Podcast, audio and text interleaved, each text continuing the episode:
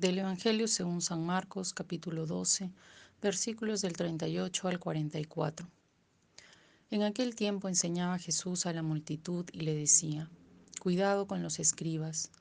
Les encanta pasearse con amplios ropajes y recibir reverencias en las calles.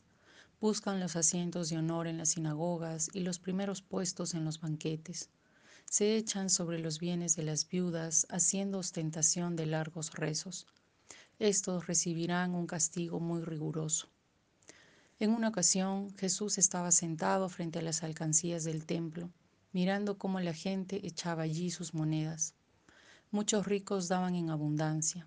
En esto se acercó una viuda pobre y echó dos moneditas de muy poco valor. Llamando entonces a sus discípulos, Jesús les dijo, Yo les aseguro que esa pobre viuda ha echado en la alcancía más que todos, porque los demás han echado de lo que les sobraba pero ésta, en su pobreza, ha echado todo lo que tenía para vivir. En el Evangelio de hoy, Jesús nos pide percatarnos de la viuda pobre que lo había dado todo.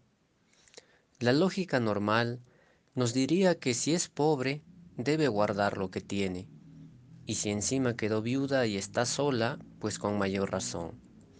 Sin embargo, la viuda da todo lo que tenía para vivir, es decir, da la vida. Parece que ella comprende que alguien la ama profundamente y cuida de ella. Así, vive confiada en la vida misma y se entrega a ella con generosidad. Y es que, si comprendemos que la vida nos da todo gratuitamente, solo podemos unirnos a ese torrente de abundancia que solo sabe darse.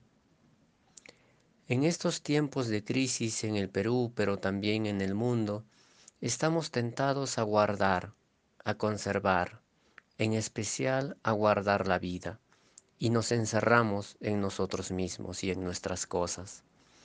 Queremos ver cambios afuera, pero me parece que no cabría decir ¿por qué nadie hace nada? ¿O cuándo vamos a mejorar? Porque estaríamos en la posición de los escribas, de hecho, siento que estamos hace mucho en esta posición. La pregunta de hoy es, ¿quién está dispuesto a dejar lo que está haciendo para dedicarse a trabajar por los cambios que queremos ver en la sociedad? A veces nos quedamos con lo externo del mensaje de Jesús, lo que Él resalta, pero no lo profundizamos o no vemos lo que Jesús quiso decir realmente.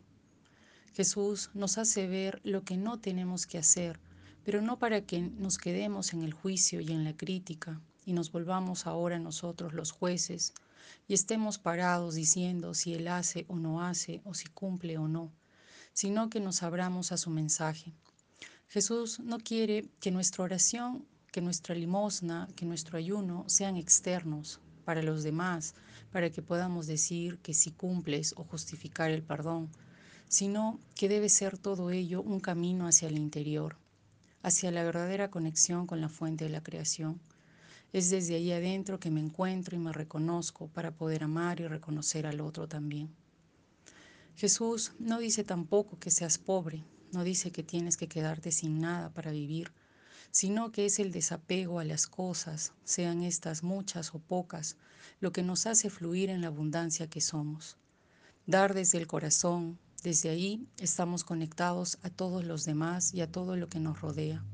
Desde ahí no tengo que competir con nadie ni pensar que si doy más me quedaré sin nada, sino dar desde el amor. Y el amor no se cierra, es dar tiempo para otros, es dar un mensaje, brindar una ayuda, sea económica o no, acompañar a alguien, etc.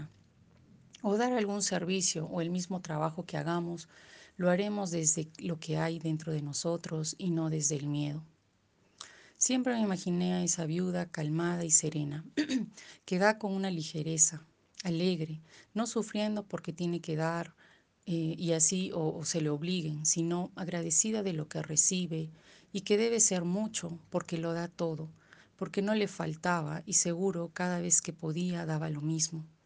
Resulta curioso, pero nos damos cuenta quedamos de acuerdo a la abundancia que hay en nuestro corazón. Entonces nunca se trató del dinero material, sino de lo que creemos que somos en el interior. Y entonces en la medida que doy, recibo. Pidamos al Espíritu que abra nuestros corazones, primeramente para agradecer, para no quedarnos en lo exterior ni en lo que percibimos a primera vista, sino que podamos ver con los ojos del corazón y desde esa conexión podamos hacer nuestra oración, nuestra ofrenda y nuestro ayuno. Desde ahí todo siempre es para abrirnos a los demás y ver la necesidad de nuestros hermanos.